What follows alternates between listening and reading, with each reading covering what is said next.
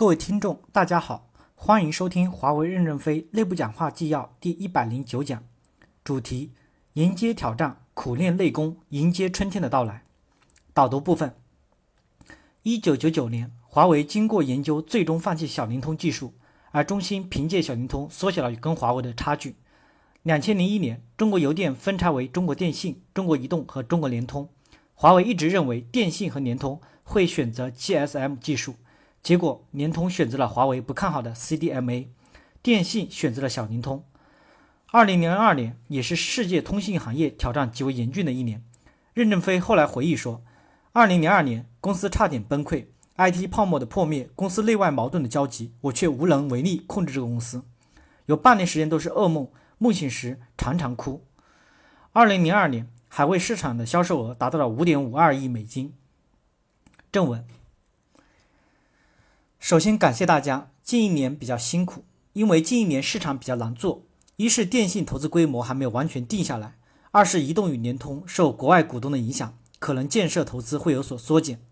在这种情况下，国内市场出现一些暂时的困难，我们该怎么看待这个问题？我们认为，一，当前市场困难的状态是最能锻炼人与提高人的技能的历史时刻。那种在大规模收割庄稼的时候，我们的思想里面。不管是在工作方法上、营销手段上，还是对客户需求的细分上，都没有创造性的思维，就是简单的把收割机哗哗哗开过去，一大堆割下来。过去形势好，庄稼割了一茬又长一茬，没有割上的也不急，反正还会长出来。现在形势不同了，庄稼一年只长一茬，割了就没有了。你说大家会怎样？国内市场现在短暂的困难期，最能锻炼人的思维，不能再用原来的老思想、老方法去看待问题。这样时候。我们认为各个口、各个地方、各个系统部都应该发挥自己创造性的思维，想想在你这个区里怎么样实现市场的胜利。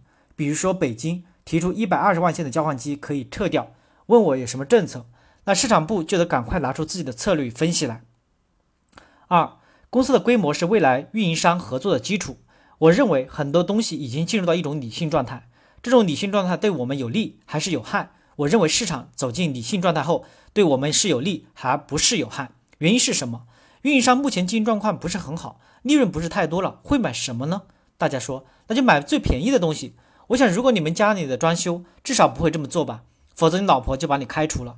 如果你们家装修时说买最便宜的东西，你们家老婆是董事长，她是管投资的，她绝不认为这种投资是有效的。反过来，她会认为必须发挥综合投资效益。那么，她选择供应商的时候。就会更加趋于理智。我在拉美走了一圈，拉美市场应该说泡沫化比中国严重，主要是宽带泡沫对他们的拖累很大。现在所有这些大电信的运营商找我谈话，告诉我两点：第一点，你不能放弃对载带系统的开发；第二点，他们不会去找去再找小公司合作。为什么呢？美国 IT 泡沫的时候，许多小公司开发了新产品装在网上，可现在倒闭了，没有维护了，不可避免的被拆下来，给了我们的空间。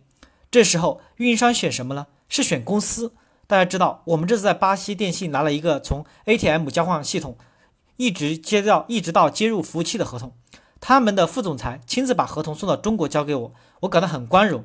华为公司十几年来，我没有看到合同什么样子，我终于看到了合同是什么样子，因为他们下面的人来访问中国以后，都对华为公司的评价很高，说华为公司可以持久生存，但是他们主管这个事情的副总裁很不放心。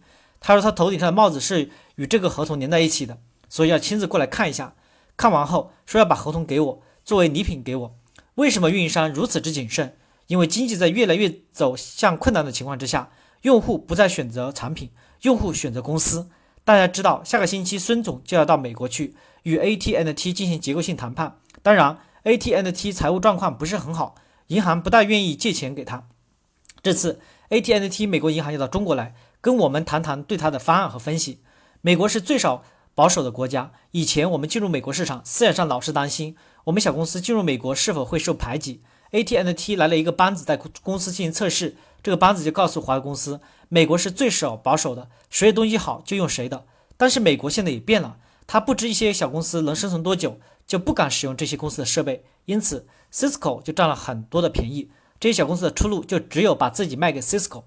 美国小公司的出路。不是寻求自己建立市场的出路，因为这个成本实在是太高了。他们寻找的出路是怎么让 Cisco 收购，然后打着 Cisco 的牌旗子赚赚个便宜。所以他们是以 Cisco 做互补性的开发和研究。所以美国也在变化，一个世界上最少保守的国家都发生了这么大的变化。所以这次的 IT 泡沫对世界大局的影响和人们思维模式的影响还是很深刻的。有些员工老是埋怨华为公司修了两个漂亮的楼浪费。我们在给生产总部做核算的时候，把玻璃幕墙拿下来给市场部算在市场的核算里面，作为他们的经营成本进行核算。为什么？因为这个玻璃幕墙是为市场部建的。因为客户来一看，说这个公司很漂亮，不像款的样子，把合同给他吧。所以说这个房子也是客户掏钱建的，不是我们掏钱建的。这一点一定要明白。我们是为客户服务嘛，客户看了舒服，我们就为他建。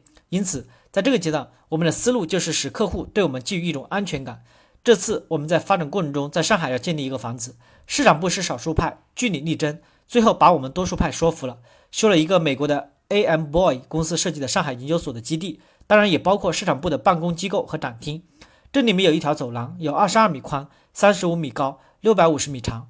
我看里面可以起降五台直升机了，可以在房子里面，可以在房子里面可以进行飞行表演了。市场部说，五年以后要把客户吓一跳，把他们震撼住，把合同给我们。感谢大家的收听，敬请期期待第二部分的内容的讲解。